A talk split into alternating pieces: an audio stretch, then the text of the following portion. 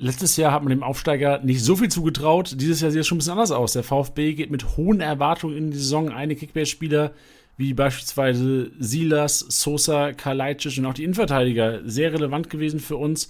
Interessante Spieler sollten man auch mit in die nächste Saison gehen oder nicht. Ich sag nur, erster Spieltag, der Fürth wartet. Liebe Freunde, in diesem Sinne, hört euch diesen Podcast an, füllt eure Scoutlisten und genießt die Kickbase-Saison. Viel Spaß.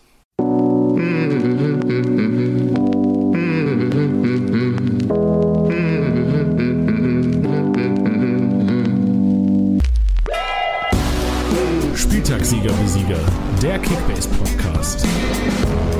Mit deinen Hosts Titti und Janni. 1893, hey, hey, 1893, hey, hey. Sollte reichen, oder? Sollte reichen. Das, das war, wir, wir heizen den Hörern heute richtig ein. Das war der, der wohl bekannteste Chant des, des VfB Stuttgarts. Ist der einfachste. Der, der einfachste. einfachste. und der bekannteste. Leicht zu Danke. merken, würde ich sagen. Leicht zu merken. Ja, was war es nochmal? 1893? 93. Genau. Ja, ja, das, das habe ich mir sogar gemerkt.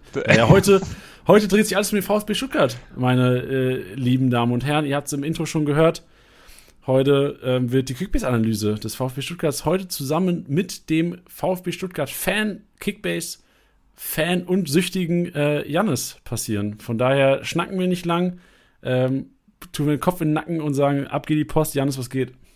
Ey, ich bin äh, bereit. Nur der VfB direkt von vorne weg, äh, tiefer VfB-Fan, direkt mal rausgehauen hier. Also ich bin, ich bin bereit für die Analyse. Was, was ist ein tiefer VfB-Fan? Ein tiefer VfB-Fan. Äh, ich bin tief mit denen gegangen, durchs tiefe Tal der Tränen, zweite Liga. Ähm, Mitglied seit, seit elf Jahren, zwölf Jahren, elf, elf, zwölf Jahren ist inzwischen. Ähm, also das, das muss ein tiefer VfB-Fan sein, Janni. Da ist schon, da ist man schon tief drin. Im VfB. Da ist man tief drin. Wie tief drin bist du in den Kickbase, Janis? Auch, auch meistens zu tief. Also äh, meistens zu süchtig, zu viel Zeit investiert, aber trotzdem saubock auf die neue Saison. Und du bist bereit, wieder zu viel Zeit zu investieren. Ich bin so bereit, wieder viel zu viel Zeit zu investieren. Geil.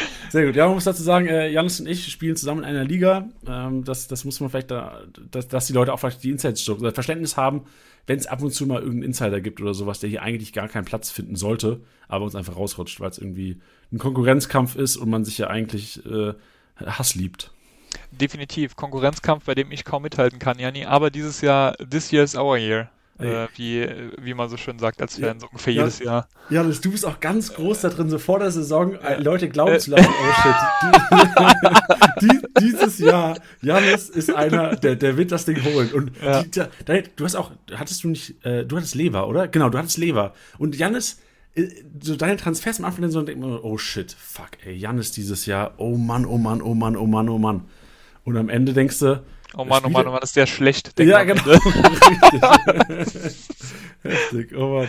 Ja, sehr schön. Aber trotzdem würde ich behaupten, also ich kenne ähm, keinen, glaube ich, was die Relation äh, Kickbase Knowledge und VfB Stuttgart Knowledge angeht, der hier besser platziert wäre als du heute. Deswegen ähm, würde ich aber mal behaupten, Freunde, die hier gerade zuhören, glaubt dem Kollegen, wenn es um den VfB Stuttgart geht. Jan, ich fühle mich zutiefst geehrt. Ich, ich bin auch wirklich, also es ist, ist eine große Ehre, hier am, am Podcast teilhaben zu dürfen. Ähm, also ja, ich, ich, ich freue mich wirklich drauf. Janni, ich freue mich drauf.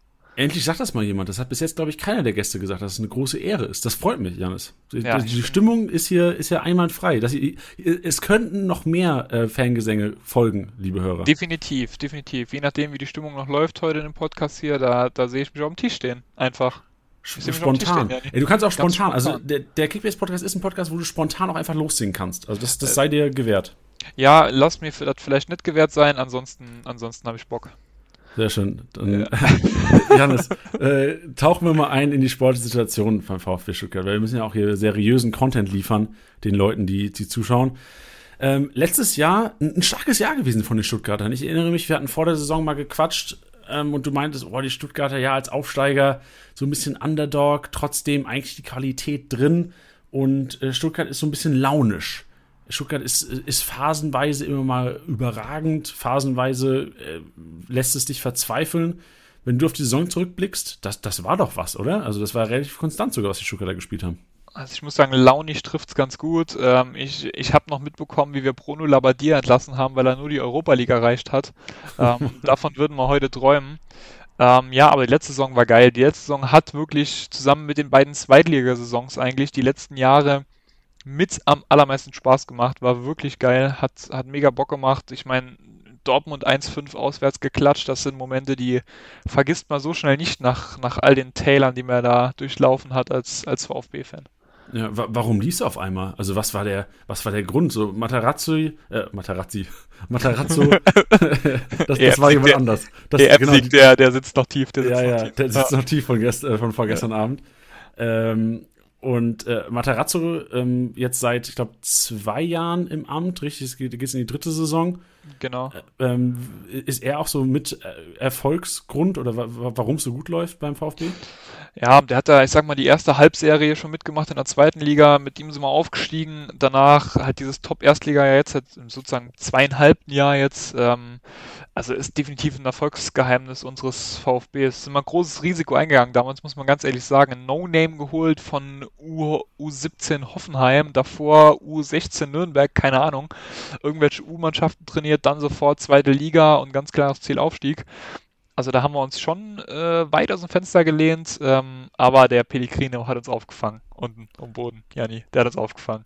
Der hat euch aufgefangen. Vor allem, was, was ich so erstaunlich finde, ist, obwohl ein Gonzales die meiste Saison verletzt war, obwohl ein, äh, ein Silas jetzt am Ende verletzt war, habt ihr es geschafft, trotzdem erfolgreich Fußball zu spielen. Auch mit Spielern, wo du vor der Saison gedacht hattest, oh, ob die Bundesliga-Niveau haben, weiß ich nicht.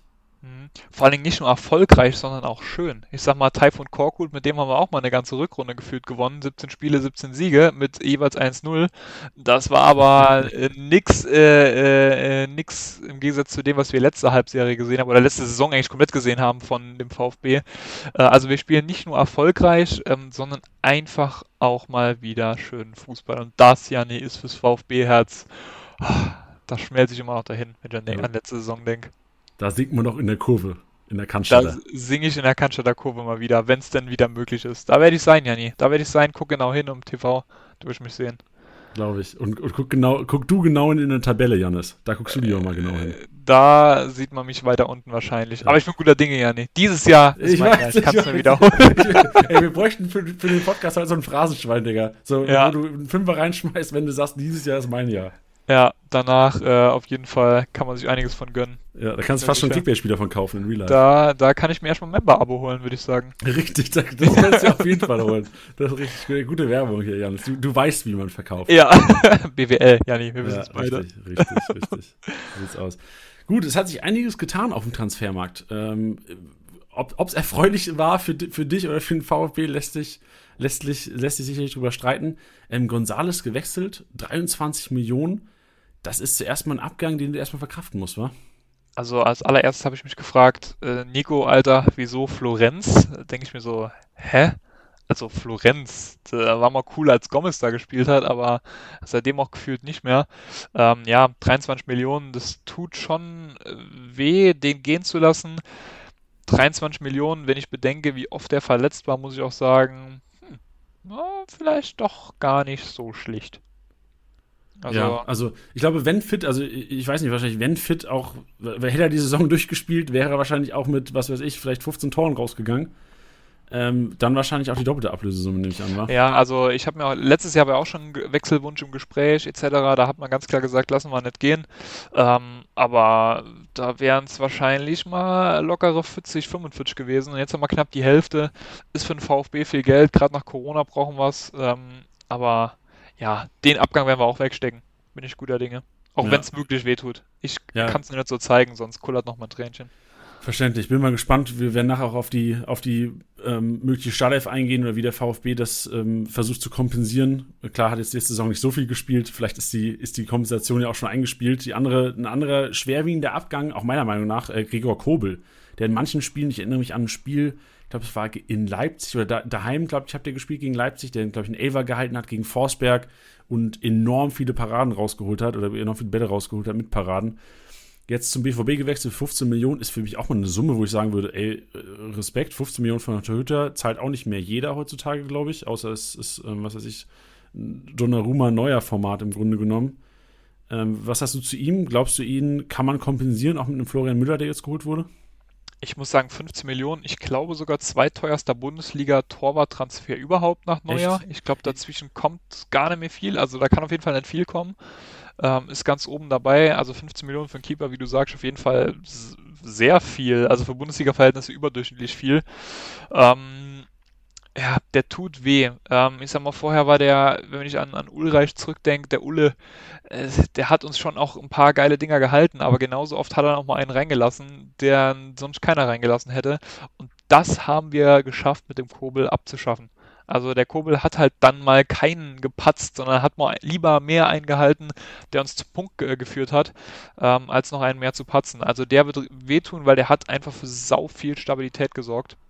Gerade bei der durchwachsenen VfB-Defensive, die wir sonst halt immer hatten, so traditionell über die letzten Jahre, ähm, der hat da wirklich äh, Kontinuität und Stabilität reingebracht. Der wird, der wird äh, noch ein bisschen mehr wehtun als der Gonzales.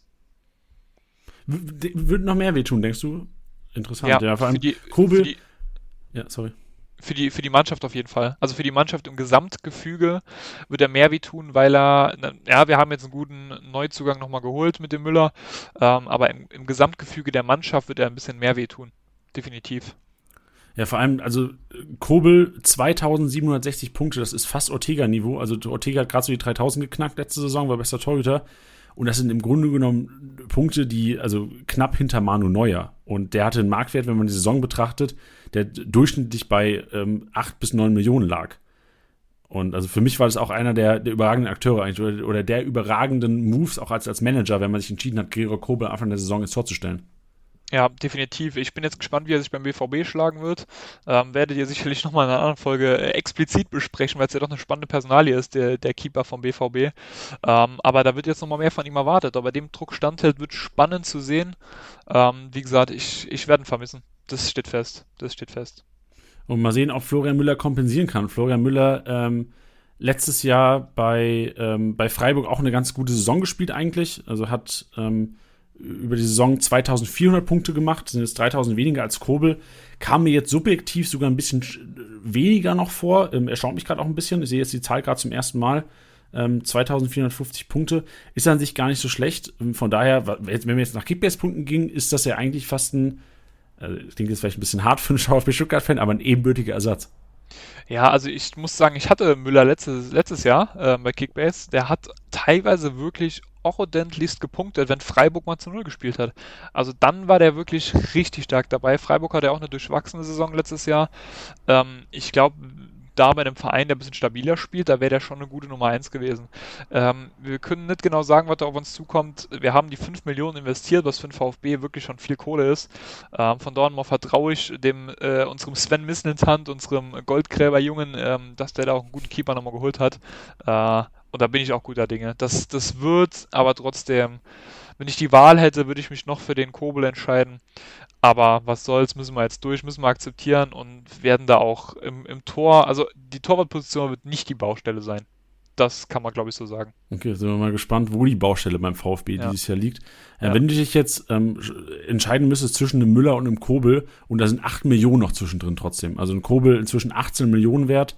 Klar, spielt beim BVB, hat größere Chancen, mal diese, die plus 15 äh, zu bekommen für den da Sieg. Da ist der BVB-Bonus definitiv drin. Also ich glaube, so könnte ich mir den Marktwert nur erklären. Da würde ich auf jeden Fall, ich sag mal, gerade in der Torwartposition, ob der jetzt, äh, wenn er ein Gegentor kriegt, jetzt 70 Punkte oder 80 macht, da gehe ich ja lieber die 8 Millionen weniger ein. Und mit einem VfB-Spieler. Und mit meinem VfB-Spieler, oh, meinem VfB-Spieler und Janni. Er ist Saarländer. Wie ich, er kommt ungefähr, die Info musste rein. Er ist äh, äh aus einem Kaff hier 10 Minuten ungefähr weg von mir. Kommt er her, ist er geboren. Florian, wir Saarländer halten zusammen. Ich würde kaufen. So, wir haben mit, äh, mit unserer Liga Wetten abgeschlossen, in welcher Minute Johannes in diesem Podcast erwähnen wird, dass er Saarländer ist. Random auch.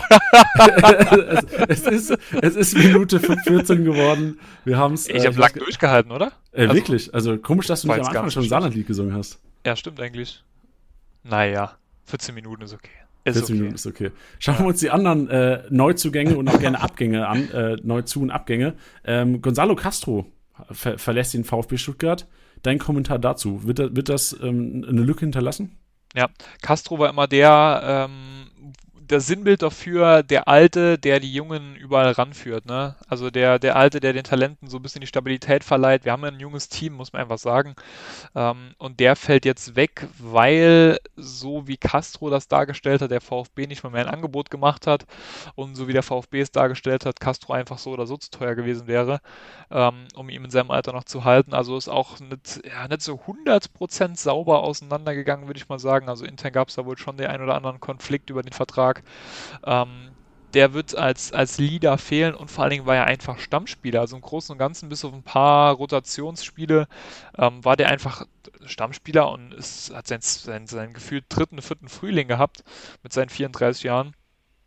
Äh, war Kapitän oftmals, also das, äh, ja, ich, ich werde selber noch nicht ganz schlau draus, wieso wir den abgegeben haben.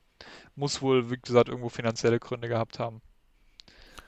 Ja, interessant. Ich, ich schaue gerade mal so die Altersstruktur an beim VfB. Das ist ja echt ein extrem junges Team. Und da fehlt mir also Endo ist 28, sehe ich gerade. Das ist eigentlich schon fast so der älteste Stammspieler mit 28. Ja, und ist dann ja schon, kommen schon, dann kommen schon Cam von Anton. Ne? Also da ist dann, da ist dann nicht mehr viel dazwischen. Verrückt. Also wäre so ein Leader eigentlich gar nicht schlecht gewesen. Aber gut, ich meine, gibt es den, gibt's den Jungen eine Chance? Ist ja strategisch gesehen vielleicht gar nicht so schlecht. Ja, ja, definitiv. Äh, Ich sag mal, wir wollen ja irgendwo doch ein Verein sein, der auch Geld erwirtschaftet, auch mit Talenten Geld erwirtschaftet. Das ist ja die Strategie, die wir einfach fahren muss als Traditionsverein, der irgendwo mal versackt ist in der zweiten Liga. Ähm, aber das, das wird spannend zu sehen, wie das klappt. Weil, wie gesagt, der Leader, der, der tut weh, wenn der weg ist. Also ich Ja. hoffe, wir können das kompensieren mit unserer Erfahrung, die wir noch uns ansammeln müssen, weil sonst keine groß da ist. Gibt es eine Position oder gibt es denn generell Gerüchte um äh, weitere Neuzugänge? Also gibt es eine Position, wo der VfB auf jeden Fall noch aktiv werden wird über die Sommerpause? Ja, wir wollen da noch jemanden aus der zweiten Liga holen. Ähm, Fürich heißt er, wenn mich nicht alles täuscht. Ähm, von Paderborn auch nochmal, aber auch die 23, 24, irgendwas um den Dreh.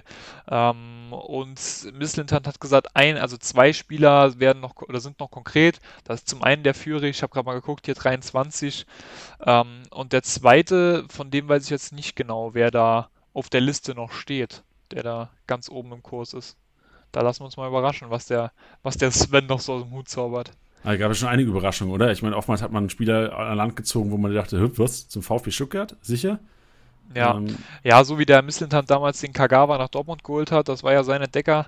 Ähm, so hofft halt jeder VfB-Fan, dass wir so Entdeckungen auch dieses Jahr nochmal hervorbringen. Ähm, und so, ja, unsere eigenen Jugendneuzugänge dann auch groß rausbringen können. Das ist ja natürlich der Traum von jedem Fan. Selbstverständlich. Dann lass uns gerne mal über den Trainer ein bisschen quatschen. Äh, Materazzo, wir haben kurz ihn schon angehauen, dass er so ein bisschen Erfolgsfaktor auch ist für die letzten Jahre oder ein Grund dafür, dass der VfB auch so konstant gespielt hat letztes Jahr und den Aufstieg auch geschafft hat. Ähm, wie, wie schätzt du ihn ein? Ist er, ist er ein Trainer, auf den Kickbase-Manager sich verlassen können oder ist er einer, der oftmals mal eine Überraschung aus dem Hut zaubert für einen Samstag 14.30 Aufstellungsbekanntgabe? Hm, Tatsächlich würde ich sagen, geht's. Also er hat gewisse Positionen in seiner Aufstellung, die er gerne mal ja, ein bisschen Rotationssuppe reinwirft. Ähm, aber gerade in, in Richtung Defensive, Doppelsechs, äh, auch linker Verteidiger, da kann man wirklich sagen, die Nummer ist in 30 von 34 Spielen definitiv fix und gesetzt. Gerade weil wir, man kann sagen, zum Glück keine Doppelbelastung mit der Conference League haben, ähm, wird da nochmal viel, äh, noch viel gesetzt sein und auch auf teilweise den Positionen wenig Rotation kommen, sodass wir uns auf seine Auf- Aufstellungen auf jeden Fall so verlassen kann. Was er so letzte Woche aufgestellt hat, äh, was wird er nächste Woche aufstellen. Also da kann man sich schon auf ihn verlassen. Das waren gerade 45 Sekunden Kickbase-Porn. Das war, das war für alle äh, äh, richtig äh, Honig in den Mund für viele Kickbase-Manager hier. Ähm, ja, also 3-4-2-1, die, die Aufstellung ist an sich fix. Ähm, meiner Meinung nach werden auch, wie gesagt, viele, viele Positionen fix sein. Die, Da sind wir gespannt. Da werden wir auf jeden Fall gleich im Thema die mögliche Startelf zu ja, kommen. Lass uns noch weiter über Materazzo reden. Ähm, gibt es äh, auf Pressekonferenzen von ihm, ich weiß nicht, ob du welche dir angeschaut hast, ich, ich nehme an, als Die Hard äh, VfB-Fan, lohnt es sich für Kickbase Manager die Pressekonferenzen von Materazzo anzuschauen oder gibt es eh keine Infos über mögliche Rotationsgeschichten oder Startelf-Einsätze? Ja, ich muss sagen, wo man wirklich gute Infos bekommt, ist so ein bisschen die verletzten Updates, die er gibt. Ne? Heißt, wer reist mit, wer ist im Kader weg, wer ist, ist nah an der Mannschaft schon dran, äh, vom Mannschaftstraining her, wenn er zurückkommt von der Verletzung. Wer rückt auf jeden Fall raus, wer ist angeschlagen. Ähm, da ist er tatsächlich ziemlich offen. Da erwartet einen seltensten Überraschung, muss man ehrlicherweise sagen. dass man als VfB-Fan ähm, und als VfB-Manager, sage ich mal, der, der einen VfB-Spieler bei Kickbase hat, schon gut vorbereitet. Also da kann man sich auf jeden Fall lassen, was Verletztenmeldungen angeht. Ähm, zur Aufstellung an sich lässt er wenig durchblicken, muss ich sagen. Also gerade auf seinen offensiven Positionen, wie wir nachher noch besprechen werden, wird er, wo er oft rotiert, wird das ein oder andere ähm, dann einfach mal nicht verraten. Wo man wirklich mal sagen kann, da hat er jetzt überrascht. Aber da reden wir dann von drei von elf Positionen maximal, die, ja. die er dann äh, ja nochmal noch mal rotiert und, und neu ordnet. Aber wie gesagt, er lässt da nicht viel durchblicken. War ja auch äh, einer, der, glaube ich, mit Julian Nagelsmann irgendwie auf dem Zimmer war oder befreundet ist oder sowas. Irgendwo muss ja so ein bisschen Einfluss von Julian Nagelsmann sein. Definitiv. Wobei eigentlich Julian Nagelsmann ist, glaube ich, nochmal, ich glaube, zehn Jahre jünger oder so als er. Also kann schon sein, dass die da irgendwo zusammen ihre, ihre Trainerlizenz gemacht haben. Ja, ja, körperlich. Aber ich sagte, ich, ich glaube, im Kopf her, Julian Nagelsmann ähm, hat, er, hat er schon 40 Jahre Fußballerfahrung. Ich weiß nicht, wie er das gemacht hat mit seinen, ich weiß nicht, wie alt er ist, ich glaube 35 oder sowas. Definitiv, definitiv. Da steckt äh, viel Otto Rehagel Fußballerfahrung in Julian Nagelsmann. Keine Ahnung, wo der, die wo der die hergenommen hat. Vor allen Dingen ohne, gefühlt ohne Profikarriere. Äh, aber das glaube ich nochmal, ist nochmal ein anderes Thema. Das wird wahrscheinlich im Bayern-Podcast äh, sehr groß thematisiert, so wie ich dich kenne. Ja, wundert man sich, was so FIFA-Manager-Spielen ausmacht. Als kleiner Junge. Ja, definitiv. Sehr gut. Ähm, du hast das System schon teilweise angesprochen. Gehst du von einem festen System aus die ganze Saison? Also letzte Saison ja auch oftmals oder fast durchgängig mit Dreikette, mit Dreikette gespielt? Ja, ja, ich habe es mir auch nochmal angeschaut jetzt im, im äh, vor dem Podcast. Tatsächlich 3-4-1-2 in 34 von 34 Spielen. Sorry, 3-4-2-1 verwechselt. 3-4-2-1 in äh, 34 von 34 Spielen gespielt. Also von dort an mal lässt sich davon äh, ausgehen, dass er das auch weiter so spielen wird. Auch in den Testspielen mit der Formation aufgelaufen bisher. Also von Dornmore kann ich sagen, das wird sehr wahrscheinlich auch wieder so werden.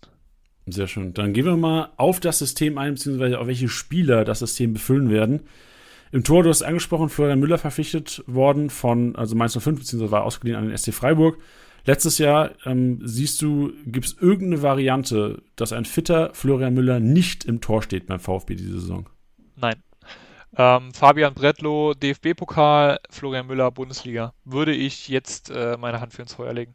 Und, und Jens Kral macht ein bisschen Geld als dritter Torwart. Und, und Jens Kral macht als, als VfB-Urgestein äh, ein bisschen, bisschen mit, seiner, mit seiner Nummer 13 da ein bisschen noch Kohle und kickt eine Runde beim Training mit. Der klatscht ein bisschen, der, der klatscht einfach gerne, wenn er rausläuft auf dem Platz. Ja, und, und der singt gerne 1893 Hey ja. Hey von der Bank aus. Sehr gut, sehr gut.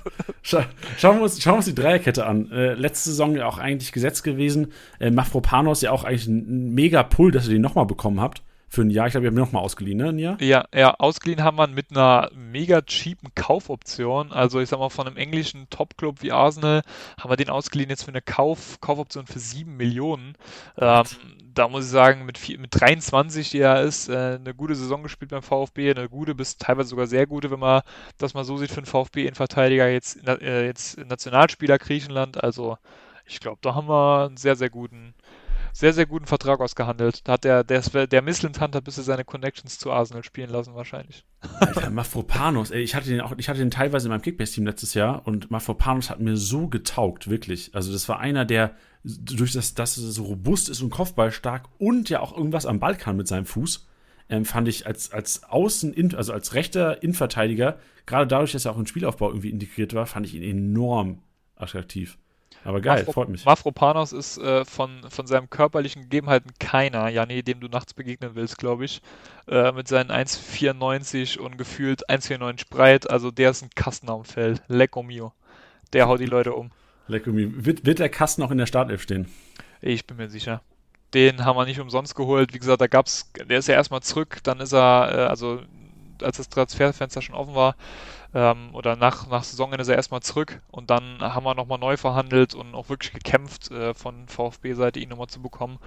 Äh, da bin ich mir auch sicher, dass der da bleiben wird, wo er, wo er die ganze letzte Saison auch gespielt hat.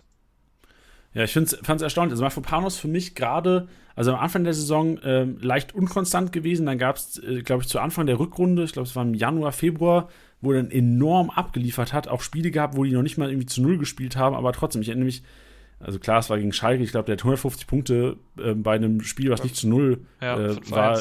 Genau, 5-1, genau. 150 Punkte gemacht, hat bei einem 1-1 120 Punkte gemacht. Das machst du normalerweise als Abwehrspieler, der unter 10 Mio wert ist, machst du das nicht. Deswegen Mafropanos für mich auch einer, auf den ich auf jeden Fall ein Auge werfen werde. Ähm, dieses Jahr. Du kannst ja gerne nochmal sagen, wer, wer neben Mafropanos wahrscheinlich in der Startelf stehen wird. Ja, also ich glaube, die drei, das, das sind die drei, die auch letzte Saison, ich sag mal, wenn man Stenzel noch so ein bisschen mit einbringt, okay. Äh, aber die drei, die die Innenverteidigung gebildet haben, ähm, Anton, äh, Kempf und Mafropanos. Und die drei werden es auch wieder. Da bin ich mir sicher. Ja, es sind auch drei, die, also Kempf ja inzwischen, also ich würde es gerne die mal so ein bisschen vergleichen, Janis. Ich, bei, bei Kempf 19,7 Millionen momentan, Anton 10,7, äh, Mafropanos 6,9. Das muss ich auf meine Zunge vergehen lassen. 6,9 Millionen momentan. Ja. Ähm, das, das steht ja in keinem Verhältnis, oder? Bei, bei Kempf ist die Gefahr, ähm, da halten sich noch hartnäckig Gerüchte in Richtung Eintracht Frankfurt. Ähm, Vertragsende 2022, der VfB will vielleicht doch noch ein bisschen Kohle machen. Ich glaube, da gambelt der eine oder andere doch noch, dass er mit zur, zur Eintracht rüber wechselt. Ähm, aber an sich finde ich, ist ein Top-Mann. Immer für ein Kopfballtor gut. Äh, offensiv macht er seine Spieleröffnung auch mit. Ähm, also den Marktwert kann ich oder kann ich nachvollziehen, aber in der Höhe nicht verstehen. Gibt es denn jemanden im Kader beim VfB, ist, oder ich frage so, ist Kempf der einzige Linksfuß, der Innenverteidiger spielen kann? Oder würdet ihr quasi bei einem Kämpfabgang äh, intern ähm, ein Backup haben? Bei einem Kämpfabgang müssten wir nachbesetzen. Also dafür sind wir auch in der Breite zu schwach aufgestellt. Äh, da ist jetzt ein, ein Stenzel, der irgendwo noch am nächsten dran ist, ein Karasor, der ich weiß nicht, ob er das Niveau hat, für Stammspieler in der Bundesliga zu sein. Und danach kommt schon einer, der eigentlich für die zweite Mannschaft vorgesehen ist. Das heißt, wenn ein Kampf geht, kommt ein neuer. Definitiv. Okay, das ist auch eine gute Aussage. Also, du willst festlegen, mal vor Panos, Anton, Kempf gesetzt, außer es sollte noch eine, was passieren und Spieler wie Karasor, äh, Stenzel würden auch in Kickbase keinen Sinn machen, sich zu holen, weil es einfach, außer es gibt eine Verletzung, ähm, keinen Sinn macht. Stenzel sehe ich in, als einen Tick zu, zu unbeständig in, in seiner, also so oft wie der spielen darf. Ich glaube, da, da, da sind die anderen drei vor ihm.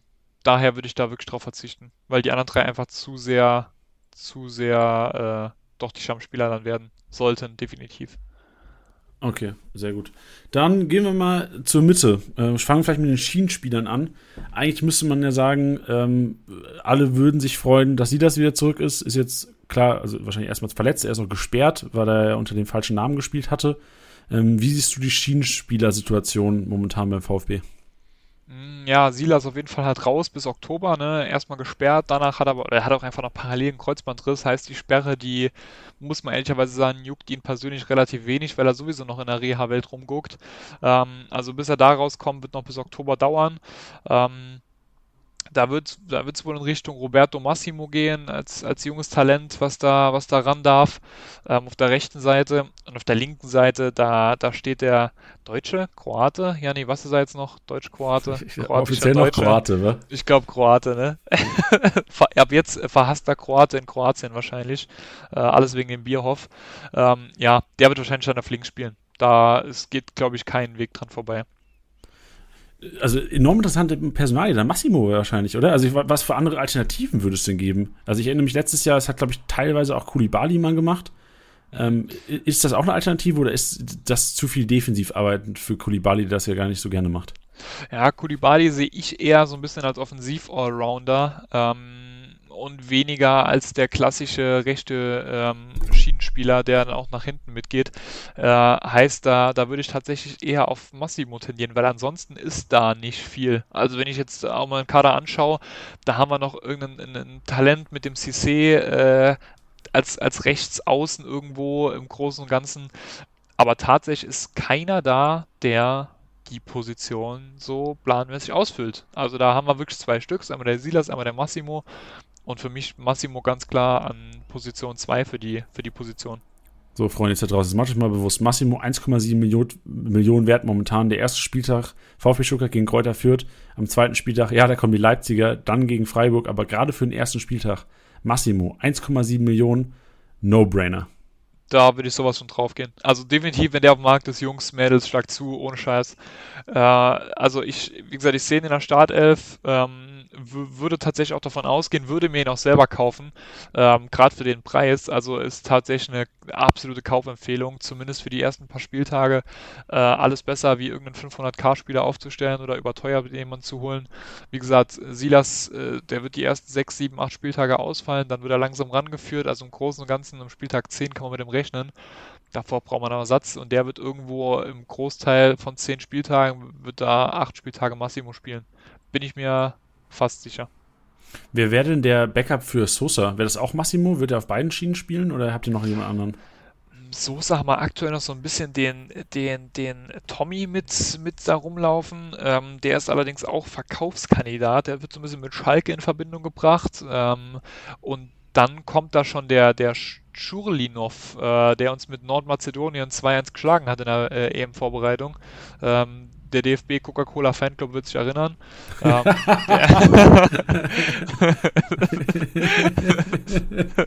du hast auch gewartet, dass du den bringst, oder? Der, der, der, den kann ich streichen jetzt, jawohl, den kann ich abhaken. Ähm, nee, also der ist, der ist tatsächlich der, ähm, der da aktuell äh, als Talent mit rangeführt wird, auch so ein bisschen die Strategie einfach vom VfB auf die Talente zu setzen. Ähm, und, und der ist der, der das, glaube ich, äh, nach Sosa nachrücken würde. Auch mit, mit einigen Kurzeinsätzen in der letzten Saison. Aber auch auf links ist da sonst nicht allzu viel Alternative, weil wir einfach auch äh, im linken, im, in der linken Innenverteidigung bzw. linker Verteidiger einfach keinen mehr im Kader haben. Da reden wir dann wirklich schon über die linke Außenbahn und dann kommen wir eigentlich schon auf äh, und, und da bleibt auch nicht mehr allzu viel übrig. Ja, dann hoffen wir für den VfB, dass sich keiner verletzt da links. Ja, definitiv. Also der Kader ist, ist ausgelegt auf, auf Talente, die die Position in der zweiten Reihe besetzen, auf jeden Fall. Wie sieht es in der Mitte aus? Also letztes Jahr Endo ja quasi, ich würde sagen, so die Überraschung der Saison gewesen beim VfB. Enorm konstanter Kickbase-Punkt, hat drei, ey, das ist krank, 3222 Punkte gemacht mit einem Punkteschnitt von fast 100, 97 Punkte im Schnitt gemacht. Also die Konstanz in Person. Ähm, werden wir wieder einen konstanten Endo sehen? Janni, wenn du jetzt an unsere Liga zurückdenkst, ne? Kurze Frage. Nee, nee, nee. Wer, wer, wer hatte den Endo? Ganz kurz. Ja, Janis. Äh, ja. Warum nee, ganz kurz. Ja, ja, Jan, du, du hattest ihn. Ja, nee, ich frag von Freund. Ähm, okay. Ja, also Endo, äh, also äh, ich, ich liebe den. Ich liebe den, den würde ich sofort wiederholen. Ich habe den damals für 14 Millionen geschossen, relativ am Anfang, ich glaube so Spieltag 8, 9 irgendwo. Und, und, und ich erinnere mich, da hat die Liga auch hinterfragt, so, sag mal, Janis, bist du dumm? Ja, und ja, so, tatsächlich schon. Du warst der Einzige, der gesagt hat, ja, okay, hätte man sich wirklich holen können du warst der Einzige, der ein bisschen der, der, der, den, der dem Hass entgegenstand aller anderen. Ähm, aber ich habe es durchgezogen. Ich habe gesagt, den stelle ich jetzt auf und ich habe den jedes Spiel, ich glaube bis auf eine Gelbsperre oder Rotsperre war da hatte oder fünfmal Gelb, ähm, bis dahin äh, jedes Spiel. Er hat jedes Spiel gemacht, jeden Spieltag gemacht für mich. Äh, immer 90 Minuten gegangen, äh, hat, hat dann auch das eine Spiel sogar seine drei Tore gemacht. Absolut, absolut klasse Kerl der wird auch definitiv die Konstante sein in Saison 21-22 beim VfB. Da habe ich noch eine kurze Nachfrage. Wie lief denn der Spieltag, als Endo drei Tore gemacht hat, für dich persönlich? Das trifft, ja, nee, das trifft anders. Willst du dir ja, mal eine kurze kleine Geschichte dazu erzählen oder soll ich hier mal ausholen? Ja, hol ruhig aus. Also Janis ist ja, also man muss sagen, die meisten Punkte von Endo überhaupt hat er an diesem Spieltag gemacht, wo er so drei Tore ge gemacht hat. Und Janis war an diesem Spieltag im Minus. Und ich erinnere mich auch, dass wir, ähm, also Jannis war, wir haben eine WhatsApp-Gruppe, die eigentlich sehr aktiv ist am Spieltag. Jannis war tagelang nicht aktiv. Also ich kann mir, ich, ich weiß, wir wissen alle immer noch nicht, was Jannis an diesem Wochenende gemacht hat. Ob es Fötusstellung in, äh, in, in, seinem Zimmer war mit, äh, mit Rollern unten, wir werden es nie erfahren, aber ich bin mir sicher, Jannis wird nie wieder im Minus sein in seinem Leben. Ja. Jan, ich bedanke mich auch für die Podcast-Aufnahme. Hat Spaß gemacht. Danke. Ciao. Ciao. Danke für die drei Verteidiger. Mehr wollten wir gar nicht. Ja. Äh, ey, das, das, ja, nee, das hat so geschmerzt. Oh, scheiße. Das hat so wehgetan. Glaube ich, glaube so ich. Vor allem, also es tut ja an sich schon weh, aber dann noch, also ich meine, du bist ja, wie, wie war es für dich? du bist Stuttgart-Fan, Endo schießt drei Tore, macht das Spiel seines Lebens. Warst du trotzdem ein bisschen happy darüber, musst du sagen, so, jedes Tor hat mehr wehgetan, einfach nur. Jedes Tor hat mehr wehgetan, definitiv. Ich kann es ja anders sagen. Ich habe mich über den Sieg gefreut, aber ich habe mich über, ich glaube, haben die ja gespielt, ich glaube 4-0, 4-1 oder so. Warten, ich, ich, ich werde es mal hier live nachverfolgen. Er hat wirklich in der ganzen Saison drei Tore gemacht und die drei Tore in dem Spiel, in dem ich Minus war. Ah ne, zwei. Nein, nein, es war anders. Zwei Tore, zwei Vorlagen. Noch schlimmer. Alter, kranke Zwei Tore, zwei Vorlagen beim 5-1 gegen Schalke. Oh shit, ey. An dem Spieltag, Alter. Äh, Rest in Peace, 23. Spieltag, 1600 Punkte an mir, an mir vorbeigeflogen. Also das Schmerz. Also da, da, nehmen wir uns auch kurz die Zeit. So, das, es geht ja eigentlich im VfB Stuttgart diese Saison, aber da nehmen wir uns kurz mal die Zeit und gedenken auch alle Hörer gedenken einfach mal kurz an Jannis, wie er sich an diesem Spieltag gefühlt hat und soll eine Lehre sein für alle, die das gerade hören. Schön Freitagabends die Spieler ähm, eineinhalb Stunden stellt, vor Beginn. Stellt euch den Wecker. Stellt, stellt euch den Wecker. Stellt euch genau, den Wecker. Sehr gut. Sehr ja. gut, Jannis. So muss sich so muss sich Sancho am Sonntag gefühlt haben. So wie ja. ich mich am 23. Spieltag. Nicht ganz, aber fast so schlimm, würde ich behaupten. Also, ich habe mich schlimmer gefühlt, denke ja, ich. Ja, ja, also ja, auf jeden Fall. definitiv, also, definitiv, ja. Okay, ich kann mir nicht vorstellen, dass Sancho in einem Podcast ein halbes Jahr später immer noch darüber rumholt. Ja, ich, ich denke auch. Der wird ja. mit anderen Dingen beschäftigt sein. Viel mit Instagram oder so zum Beispiel. Ja. Wer, wer, wer, wird neben Endo spielen? Äh, äh, Mangala. Auch da, das das, was ich eben angesprochen habe. Äh, für mich die defensive Dreierreihe plus die Doppel-6 ähm, definitiv gesetzt. Auf der Doppel-6 sehe ich ganz klar äh, Endo und Mangala. Äh, Mangala letzte Saison, ich glaube auch alle 34 Spiele gefühlt gemacht. Äh, ich könnte kein Spiel nennen, wo er wirklich weg war. Äh, also von daher mal auch eine absolute Bank und für mich auch auf jeden Fall auf Doppel-6-Niveau in Richtung Europa League, wenn ich nur jetzt mir die Doppel-6 anschaue. Ohne Wenn und Aber. Das ist wirklich absolut Bundesliga-tauglich und stark Bundesliga-tauglich. Okay, sehr schön. Ja, ich sehe auch, also Mangalan, 87er Schnitt. Ähm, du sagst gerade, du kannst dich nicht erinnern, dass er ein Spiel weg war. Ich glaube, 25. Ah, Spieltag war sein letztes. Ich glaube, er hat sich dann verletzt für die letzten neun Spieltage.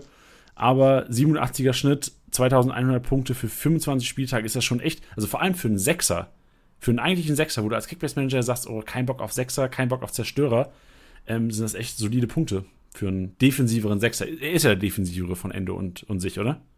Ja, ja, ja, definitiv. Äh, er ist der, der tiefer steht. Ähm, Endo tendiert, tendiert eher in Richtung 8, ähm, aber auch schwach. Also eher wirklich in, auf die, auf der, beide auf der 6, aber Mangala nochmal den leicht mehr defensiven Touch. Er ist jetzt auch gerade, der hat sich Muskelfaserriss geholt. Verdammt. Da habe ich gepatzt, Janni. Ähm, aber, aber auf jeden Fall alle anderen Spiele über 90 Minuten gemacht. Also von mal ähm, war er immer mit dabei.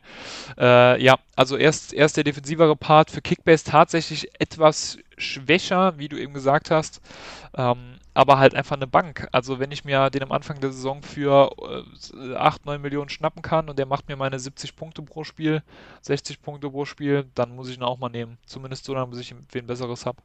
Ja, vor allem muss man bedenken, also Mangala letztes Jahr zum Anfang der Saison war er äh, zwei, drei Millionen wert und das ist eine ganz schöne Zeit und dann wurde er in der Saison bis, ich glaube, den Höhepunkt hat er im Januar gehabt, kurz dann vor seiner Verletzung war er 16,5 Millionen wert und das ist schon ein Brett. Das ja. ist schon ein sehr ordentlicher Marktwert, momentan knapp 8 Millionen wert. Ähm, trotzdem, obwohl er so ein defensiver Sechser ist, muss man natürlich sagen, gerade dieses erste Spiel, das erste Spiel der Stuttgart gegen Fürth, triggert das schon enorm, eventuell sich sogar so einen mal ins Team zu stellen. Ja, ja, ja, auf jeden Fall. Also auch da, also dieses Spiel gegen Fürth am Anfang, das ist, also da muss eigentlich jeder Manager zuschlagen und, und VfB-Spieler holen. Ähm, wir spielen zum ersten Mal wieder vor Publikum, äh, gefühlt da für viele Jungs das erste Mal im, in, im, in unserer Mercedes-Benz Arena äh, vor Publikum. Also von da mal, da, da kann es nur gut werden. Und dann ja. gegen den Aufsteiger. Ich, ich, ich erinnere, ich, ja, sorry. Ich halte da große Stücke auf die, auf die VfBler. Ich, ich erinnere mich, ja. genau, ich erinnere mich an, an die Podcast-Vorbereitung in der letzten Saison und am ersten Spieltag spielte Eintracht Frankfurt gegen Arminia Bielefeld, Janis. Und du weißt gar nicht, wie ich die Manager hier im Podcast angeschrien habe. Ich habe die angeschrien, habe gesagt, ihr müsst euch so viele Frankfurter wie möglich in euer Team holen. Weißt du, wie das Ding ausgegangen ist? 1-1. Und die Frankfurter haben richtig schlecht gepunktet. Oh, aber unangenehm. Ich, ich will nur sagen, dass wir hier immer, also so, so eine kleine Selbstentschärfung, dass wir immer nach Wahrscheinlichkeiten gehen. Es ist einfach unfassbar wahrscheinlich, dass Stuttgart gegen Fürth gewinnt am ersten Spieltag, wenn man sich die Qualität der Kader ansieht. Und das machen wir nun mal. Wir prognostizieren. Und ähm, da kommt her, daher kommen die Aussagen. Also nicht, dass es dann heißt, ähm, es äh, so die, die, kleine Chance gewinnt und ähm, es geht irgendwie 0-0 aus oder 1-1 oder sowas. Also ich hafte hier sowieso für nichts, Jani. Äh, wenn nee, das bin ja dann, dann ich. Du. Genau. Wenn dann wenn, du. Und Wenn das ist mir, also, schlechter. ja, nee, ja, nee, mir persönlich, du haftest mir ziemlich egal. nee, Spaß, Spaß beiseite. Natürlich, ey, natürlich kann alles passieren. Auch auf der anderen Seite kann man sagen, motivierter Aufsteiger zum ersten Mal Bundesliga. Ja, kann passieren. Ähm, aber ich, ich persönlich setze auf jeden Fall drauf und ich, ich kann es nur raten, da drauf zu setzen. Genau, und ähm, gerade nochmal zur Personalie Doppelsechs. Wenn jemand ausfällt von der Doppelsechs, ähm, für äh, Mangalaya, glaube ich, Ahamada gespielt, jetzt verpflichtet worden, auch fest, war, glaube ich, ausgeliehen von Juve, jetzt für 1,5 Millionen verpflichtet. Wäre das auch der Backup, der spielen würde, wenn sich jemand von den beiden verletzen würde? Ja, da hat sich, ähm, als der Mangala sich verletzt hat, ähm, ist mir jetzt gerade wieder eingefallen, war das erste Spiel nach der Verletzung gegen Bayern und da haben die direkt den 18-jährigen ähm, Ahamada rangelassen. Ganz komplizierter Name. Ähm, den direkt rangelassen und es hat gar nicht so schlecht ausgesehen. Ähm, danach ist er nochmal ein bisschen rausgerückt. Ne? Dann ist da nochmal ein, ein, ein Förster auch mit dabei, der reinrücken kann. Ähm, dann ist jetzt ein nochmal fitter Clinton Mola nochmal mit dabei, der reinrücken kann. Aber prinzipiell setzt der VfB auf jeden Fall in der zweiten Reihe, wie eben schon gesagt, auf die Talente. Und da ist ein Ahamada auf jeden Fall einer, der ganz nah dran ist. Okay, also äh, auch so ganz nah dran, dass eventuell trotz Fitness, guten Fitnesszustand von Endo Mangala eventuell mal ein Startelf-Einsatz drin ist? Oder sagst du, Eingespieltheit ist, geht beim VfB vor? Ich gehe in Richtung Eingespieltheit, zumindest auf der Doppelsechs und würde prognostizieren, höchstens mal in einer DFB-Pokalwoche oder englischen Bundesliga-Woche ähm, könnte man darüber sprechen, dass einer von beiden mal rausrotiert. Aber um mal in FIFA-Sprache zu reden, Mangala und Endo sind die zwei mit Ausdauer 90. Äh, also die, die, werden einfach, die werden spielen. Stark. Sehr gut. Wie sieht es vorne aus? Du hast vorhin schon gesagt, äh, vorne erwartest du eventuell mal eine Rotation ähm, das ist auch da, wo wahrscheinlich am meisten ein- und ausgewechselt wirst. Wen erwartest du vorne in der Startelf? Ja, also im Endeffekt sind es ja drei Offensive, ein klassischer Stürmer. Wenn wir mal beim sicheren anfangen, da kann man sagen, Sasaka, Lajcic, ähm, so wie der geliefert hat letzte Saison, so wie der auf einmal aufgeblüht ist, gerade nachdem sich Gonzales verletzt hat, äh, einfach nur geil. Ähm, und der wird gerade jetzt mit dem Gonzales-Abgang definitiv die Stürmer-Option äh, Nummer 1 sein. Ohne Wenn und Aber. Inzwischen 30 Millionen wert. Ja, hätte ich auch nicht gedacht, wow. dass ein VfB-Spieler, ja, genau, äh, habe ich auch, so habe ich auch geredet, hätte ich auch nicht gedacht, dass ein VfB-Spieler so viel wie man wert ist, äh, überhaupt, no, no offense hier. Aber 30,2 Millionen, findest du, das ist schon zu viel für einen Kalajdzic oder sagst du, das ist gerechtfertigt, weil er einfach jedes Spiel ein Tor machen kann, theoretisch? Das könnte, um ehrlich zu sein, schon zu viel sein. Ähm, da geht es ja schon in Richtung äh, Wechhorst und wie die anderen Stürmer alle heißen. Silva, Kramaric genau, Co, ja. Genau, da reden wir schon in der Preisklasse. Dafür ist es mir noch ein Tick zu unsicher, ob der nochmal so gut treffen wird. Weil, machen wir uns nichts vor, jeder VfB-Fan wird mir recht geben, nochmal so eine geile Saison zu spielen. Ich glaube, damit rechnet jetzt keiner. Der Misslintat hat es auch realistisch gesagt, wir wollen den Klassenerhalt schaffen, wir wollen da nochmal nichts mit zu tun haben mit Abstiegskampf. Ähm, das ist das einzige Ziel äh, und dahingehend muss man es auch bemessen. Also ob der Kalajdzic jetzt äh, 25 Tore macht diese Saison, wage ich mal stark zu bezweifeln. Ja, letzte Saison 16 Tore, 5 Vorlagen. Ähm, Finde auch vor allem die 5 Vorlagen irgendwie erstaunlich, gerade für so einen Spielertyp. Ist, ist Kalajdzic einer, der auch mal über die Rohpunkte kommen kann? Ja, ja, durchaus. Er ist schon äh, in gewisser Weise ein, ein, mitspielender Stürmer, wobei man auch ehrlicherweise sagen muss, wenn der VfB die offensivere Mannschaft ist, dann äh, ist er auch der, der trifft, weil ansonsten steht vorne keiner mehr, der die Tore macht, ähm, um das mal ganz plump auszudrücken. Ähm, das heißt, ja, wenn der VfB doch einen starken Gegner hat, wird es für ihn schwierig mit Rohpunkten. Wenn der VfB allerdings einen Gegner hat, mit dem er, wo, wo der VfB spielerisch gefordert ist, dann wird er definitiv seine Punkte machen, weil er halt vorne die Anspielstation äh, Nummer 1 ist und einfach die Sturmspitze darstellt, die einzige, die vorne drin steht.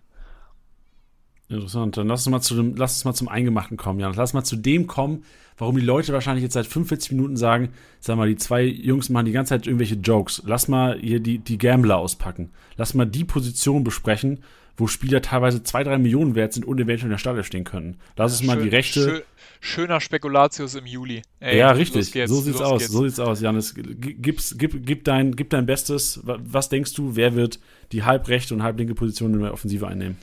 Ja, also im Endeffekt kann man sagen, zur Auswahl äh, stehen, ähm, stehen der Klimowitz, Förster, die Davi und dann sind es schon die drei, die, die ganz nah vorne dran sind. Ne?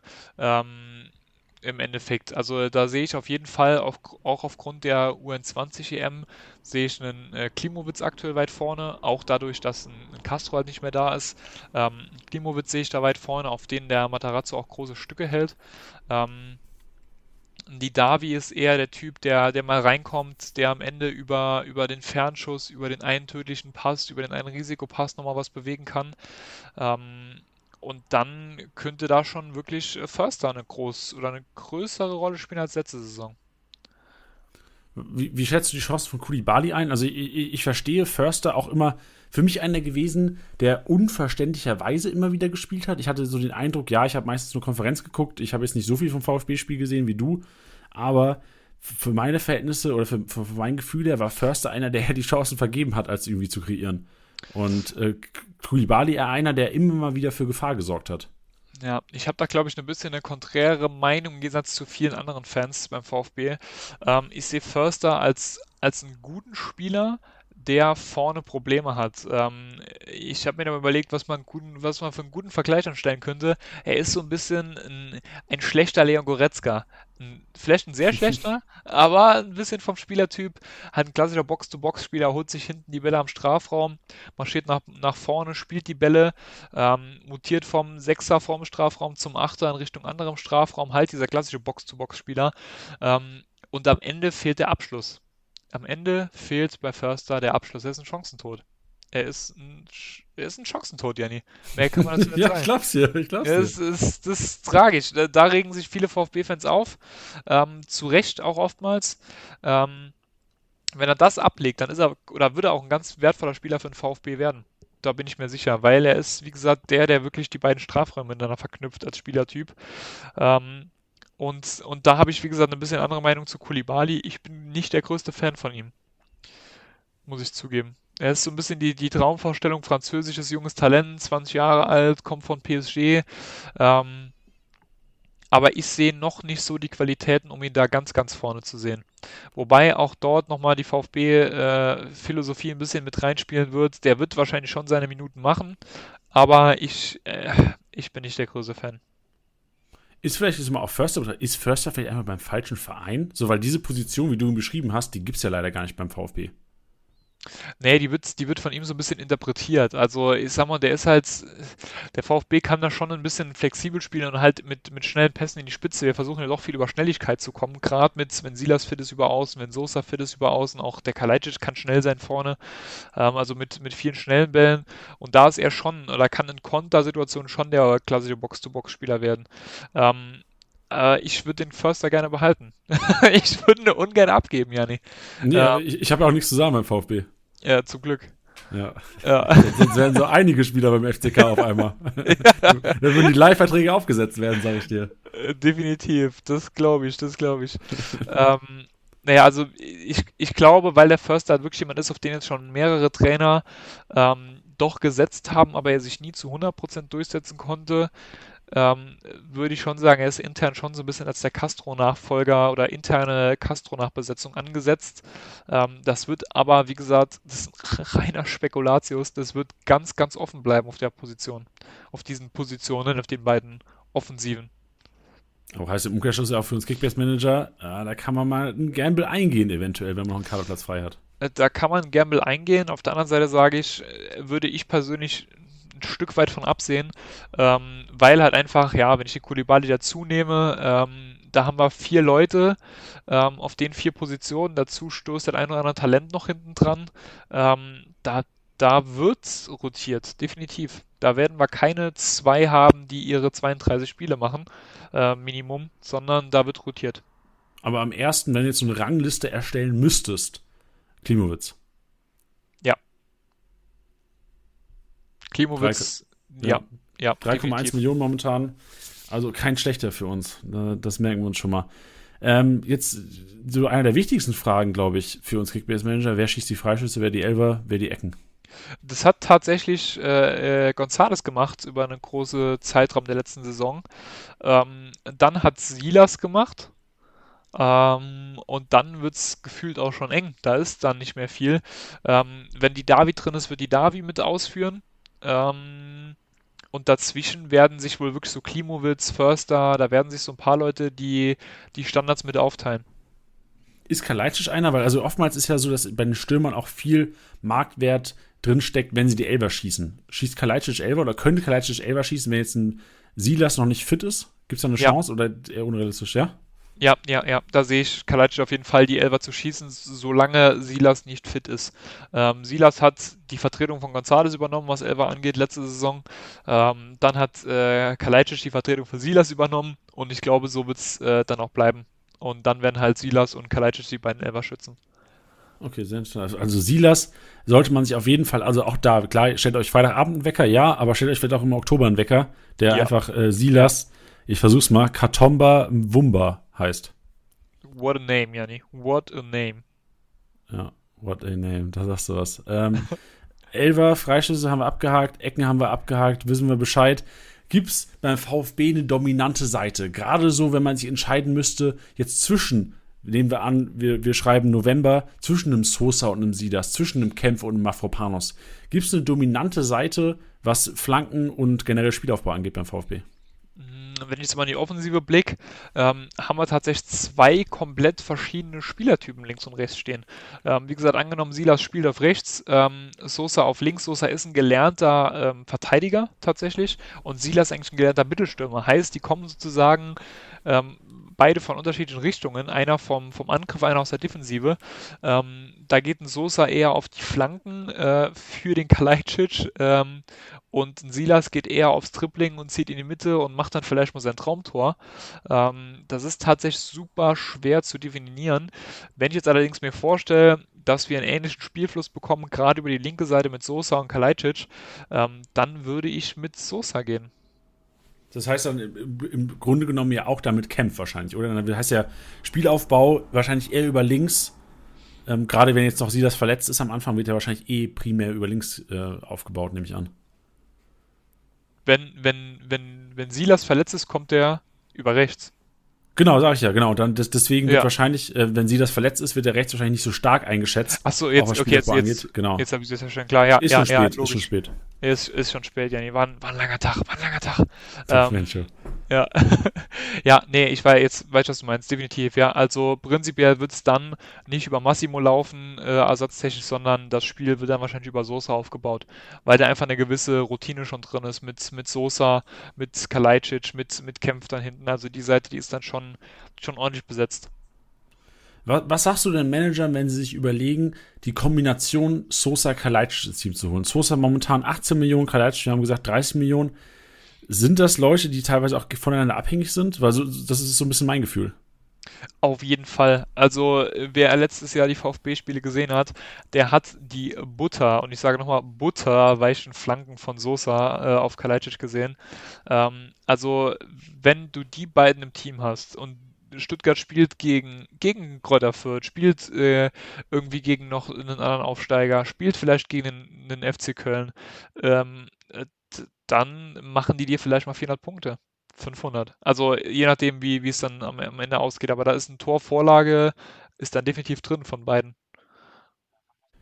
Was ich bei Kalajdzic so krank finde, ist, dass er im Grunde genommen, normalerweise sagst du bei Stürmern, gerade die Kopfball stark sind, oh, passt auf, was da für eine Verteidigung steht, wenn es beispielsweise gegen hochgewachsene Innenverteidigung von Arminia Bielefeld geht, wo ein Pieper und Nilsson steht, die beides, beide ein starkes Kopfballspiel haben, sagst du normalerweise, oh, da würde ich vielleicht ein bisschen weniger Kippungspunkte erwarten oder weniger Kopfballgefahr von Kalajdzic. Aber bei Kalajdzic ist ja so, ähm, ich glaube, er sogar größter Stürmer der Liga oder größter Spieler der Liga. So, ist egal, welche Abwehr kommt, so der ist Kopfball einfach, der kann jedes Spiel eine, eine Bude machen.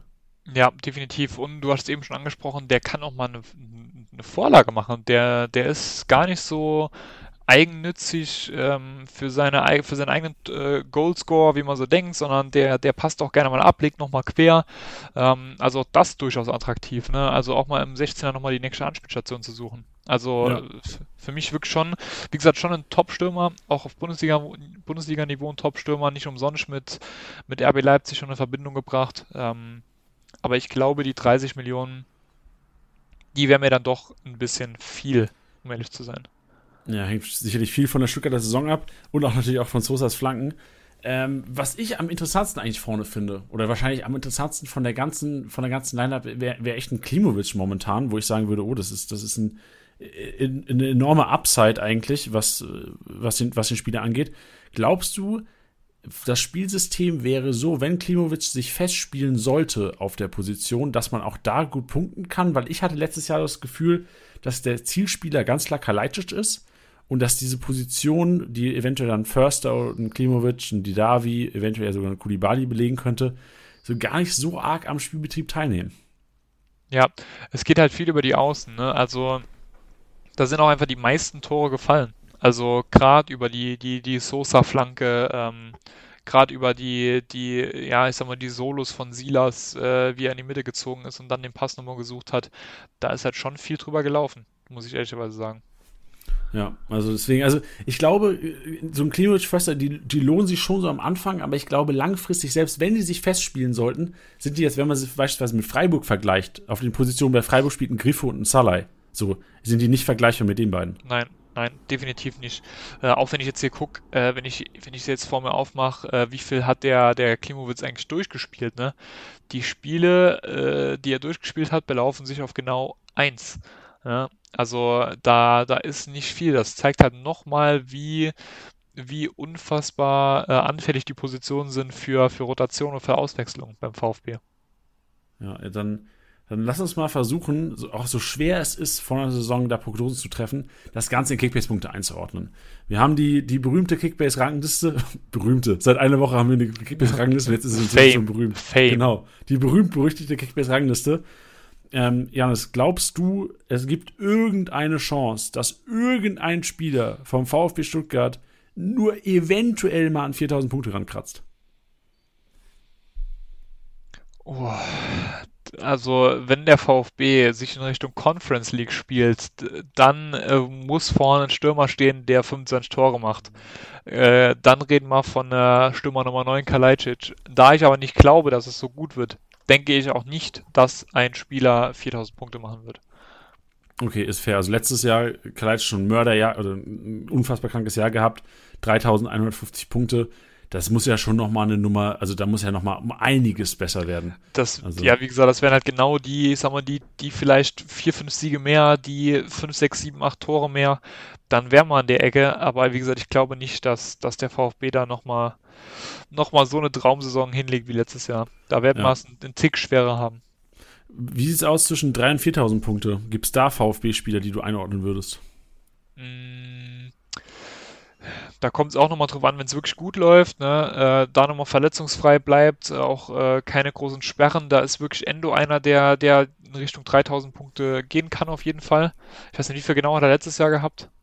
Ähm, letztes Jahr 3222. Äh, dann, dann sollte das auch, auch dieser nochmal hinhauen. Weil, wie gesagt, er hat, egal ob große Niederlage, ob, ob toller Sieg, er hat immer souverän gepunktet, mal besser, mal leicht schlechter, aber unterm Strich absolut souverän und dementsprechend äh, wird da wird es dann auf jeden Fall nochmal in Richtung 3000 gehen. Also, sollte, also die 3 sollte vorne stehen bei Endo. Das ist solide. So ein 3000er für 19 Millionen ist ja auch gar nicht so, also klar 19 Millionen für ein Endo, wo du sagen würdest, okay, 6er VfB Stuttgart, wirklich, ähm, dann, dann ja auch gar nicht so ungerechtfertigt. Ja, also wenn man sieht, was unterm Strich steht, äh, wahnsinnig gut eigentlich. Also gutes Investment. Ja. Wie, wie schätzt du es ein? Ähm, Sosa letztes Jahr ähm, knapp 2500 Punkte gemacht, ähm, aber nicht jedes Spiel gemacht. Das waren dann im Endeffekt 25 Startelf-Einsätze, 9 Assists, was ja schon eine kranke Quote ist. So, der macht fast jedes zweite Spiel einen Assist. Glaubst du, Sosa hat eine Chance auf 3000 oder ist das zu, zu hoch gegriffen für ihn? Das ist, glaube ich, ein, noch ein Stück zu hoch gegriffen. Dafür ist auch, wie wir eben gesagt haben, so ein bisschen ähm, das Zusammenspiel Kalajdzic und Sosa nochmal nötig. Und ich glaube einfach, die Vielzahl an Toren wird so nicht mehr fallen und deshalb werden wir da uns nicht ganz in die Richtung 3000 bewegen. Ich, ich glaube es nicht. Ich stapel vielleicht jetzt extra mal ein bisschen tief, um nachher positiv überrascht zu sein von meinem Verein. Äh, aber ich, ich glaube es nicht. Ich glaube es nicht. Okay, sehr interessant. Dann lasst uns gerne noch, also die komplette Kickbase-Rangliste findet ihr drei Tage nach der Veröffentlichung dieses Podcasts. Äh, Veröffentlichung ist Donnerstagabend, das heißt, ähm, am, am Sonntag werdet ihr die Kickbase-Rangliste sehen, wo die komplette äh, Mannschaft eingeordnet ist. Wir lassen uns hier noch über die Verteidiger sprechen. Das finde ich eigentlich so mit am interessantesten. Die drei Innenverteidiger sind sicherlich sehr Kickbase-relevante Spieler, weil sie, wie du gesagt hast, A, einfach immer spielen werden und gezeigt haben, dass sie einfach schon Kickbase-Punkte sammeln können. Ähm, wie schätzt du einen Kämpf wie einen Anton und wie einen Mafropanos ein? Tatsächlich äh, sehe ich sie alle irgendwo ungefähr im gleichen Bereich. Ähm, von den Rohpunkten her, von den Ergebnispunkten auch. Ähm, Kemp ist als einer, der öfters mal ein Kopfballtor dazu steuert, der dementsprechend auch wahrscheinlich die meisten Punkte macht, aber auch am teuersten ist. Ähm, wenn ich mir das Preis-Leistungs-Verhältnis ansehe, würde ich auf jeden Fall schon Richtung Mafropanus oder äh, Anton gehen und Anton auch in Richtung Kapitänsamt ja irgendwo gerade wächst oder reinwächst, so wie es nach den Testspielen aussieht. Ähm, ja, die werden im Großen und Ganzen ein ähnliches Niveau spielen in den Durchschnittspunkten, je nachdem, wer verletzt ist, wer vielleicht gesperrt ist. Ähm, da wird es aber relativ ähnlich ablaufen. Dementsprechend würde ich auf den kostengünstigeren, sprich Anton oder Mafropanus zurückgreifen. Meine Theorie bei Anton ist ja so ein bisschen, dass der verloren ist in der Mitte. Also ja, der ist enorm wichtig für das Stuttgarter Spiel, aber was Kickbase-Punkte angeht, finde ich, obwohl er, also muss ich sagen, da muss ich auch zugeben, habe ich vielleicht äh, teilweise ähm, nicht das Richtige empfohlen. Ich habe oftmals mich gegen Anton entschieden letztes Jahr. Und auch Leute, wenn sie mich gefragt haben oder auf der Kickbase-Pressekonferenz gefragt haben, mich oftmals gegen Anton ausgesprochen, weil er halt der, der, zentrale Spieler in der Dreierkette ist. Und dieser zentrale Spieler in der Dreierkette, der oftmals halt weniger in den Spielaufbau eingebunden ist, gerade wenn du halt spielstarke Sechser hast, wie Endo und äh, Mangala es ja sind. Das heißt, wenn zentral aufgebaut wird, unwahrscheinlich, dass da äh, Anton über die Mittellinie spielt, was für Kickbase-Punkte relevant ist. Und wenn der Aufbau über die Außen geht, was ja beim VfB sehr oft der Fall ist, ja. ähm, war meine Theorie immer, okay, jetzt mal simpel gedacht, Mafropanos und Kempf spielen die Ball über die Mittellinie. Da hast du immer einen Punkt pro Fass. Jani, kauf dir Mafropanos oder Kempf. Und ähm, deswegen war mein Take immer Finger weg von Anton, aber ich muss sagen, komischerweise punktet er trotzdem ganz gut. Ja, er ist, ich glaube, alle drei, die unterscheiden sich im, im Spielstil und, und wirklich auf dem Platz gar nicht so. Wie gesagt, wie du sagst, so ein bisschen äh, systembedingt wird es auf jeden Fall nochmal unterschiedliche Punkte geben. Aber ich sag mal, im Großen und Ganzen werden die sich über die Saison nicht viel nehmen. Also da wird jetzt keiner rauskommen mit 1500 oder der andere mit 3000. Ähm, die werden sich in einem gewissen Radius alle befinden. Sehr gut. Wenn du dich, ähm, wir leiten jetzt so ein bisschen aus, so die Kickbase-Rangliste, ich habe es gesagt, gibt es in, in der Komplettheit in drei Tagen auf der Base, also beziehungsweise am, am Sonntag, das ist der, lass mich mal zum Kalender schauen, der 18. Am 18. gibt es die komplette Kickbase-Rangliste auf der Base. Ähm, wenn du entscheiden müsstest für einen Verteidiger, Janis, du siehst die Preise ja auch momentan. Du hast gesagt, du würdest wahrscheinlich dann eher von einem Kampf weggehen zwischen Anton und Mafropanos entscheiden. Wen von den beiden hättest du dir und dein Team?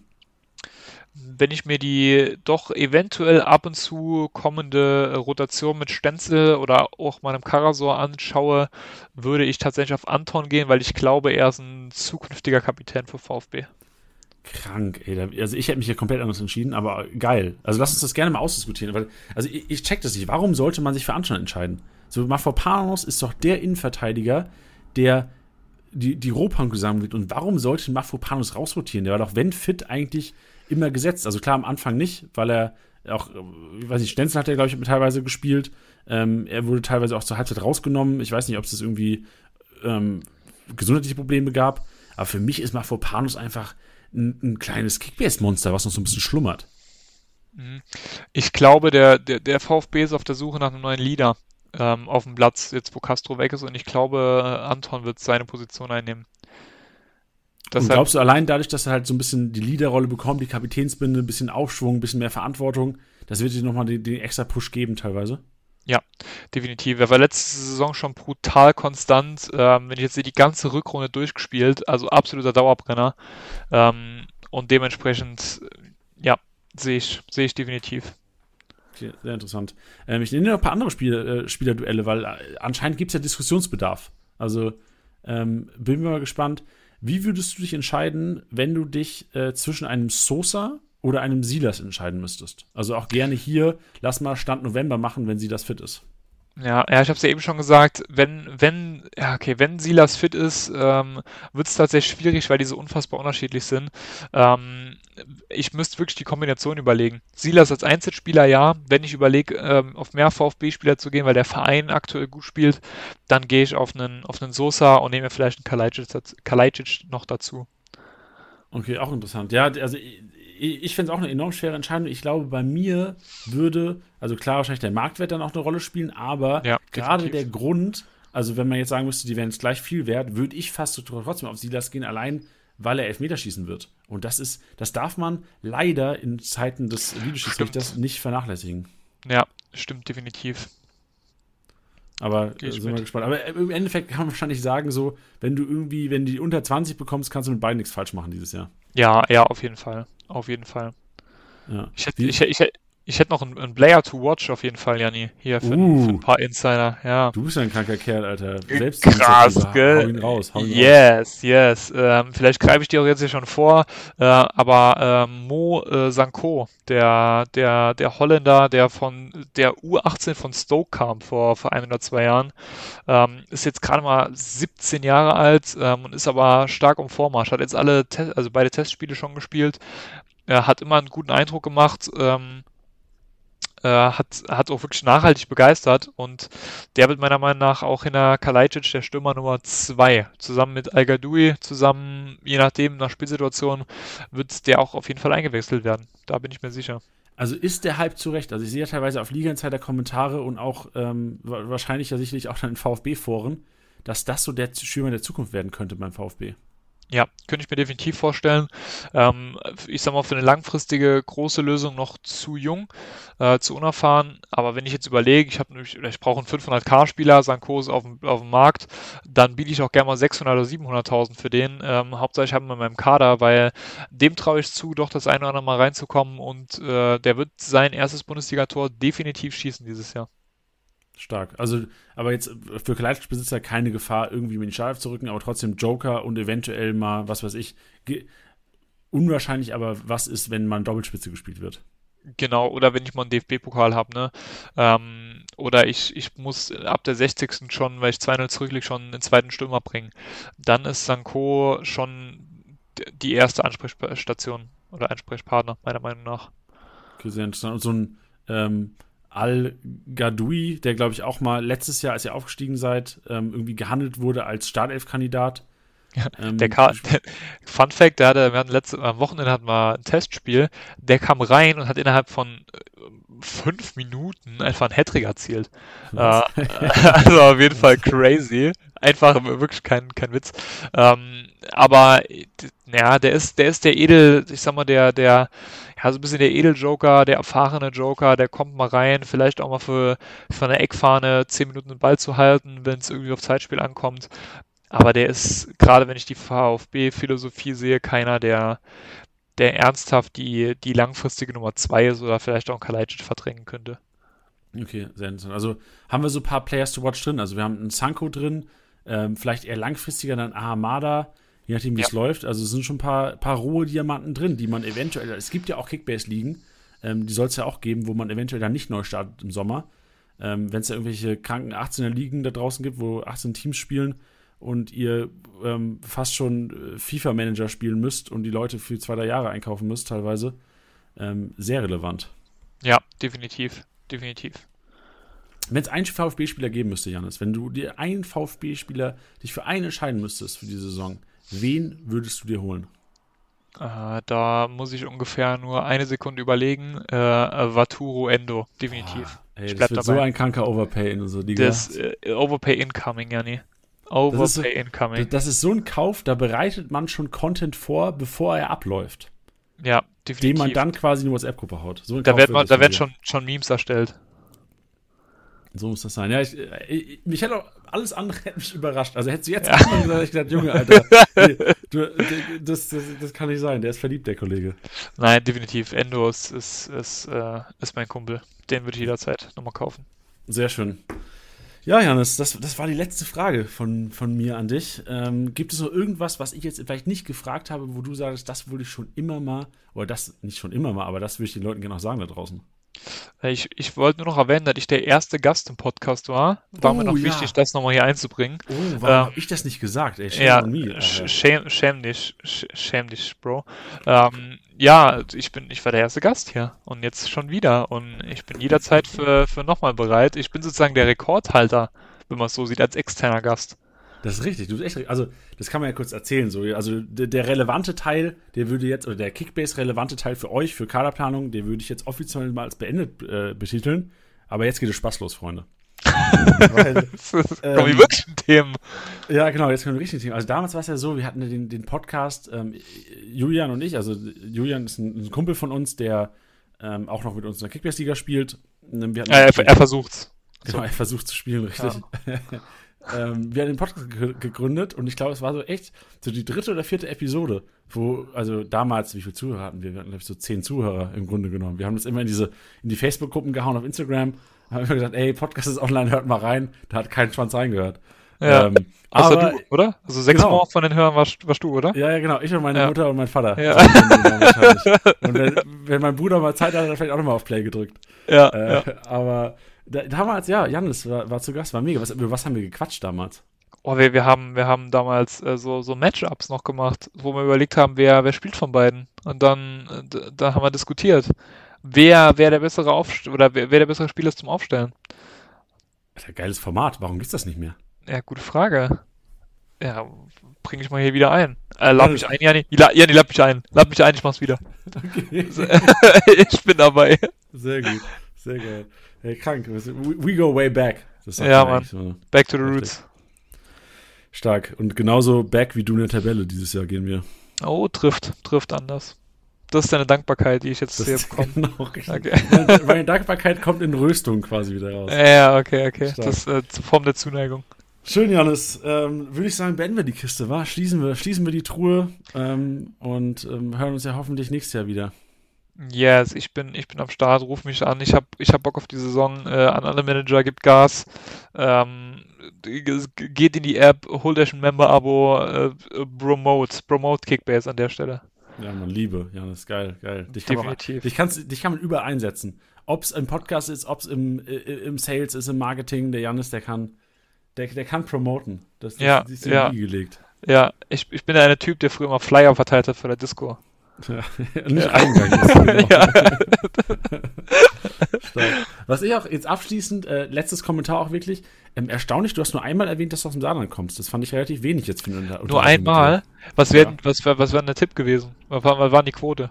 Also ich hätte, ich hätte gesagt mindestens drei, vier Mal, weil normalerweise, Drei, vier Mal, also okay. ja, ja, Ja. weil normalerweise, Janis, das ist ja eigentlich so der Standardsatz bei dir. Ja, stimmt eigentlich. Naja, ist auch eigentlich alles, worüber ich mich definiere. Also, als Saarländer. Mehr ist halt nicht. Ja, das ist so, Ja. so, so jemand, der aus, jetzt stell mir das vor, so jemand, der aus Köln kommt oder sowas, der sagt ja auch nicht in jedem Gespräch so, ey, übrigens, ich komme aus Köln. Ja.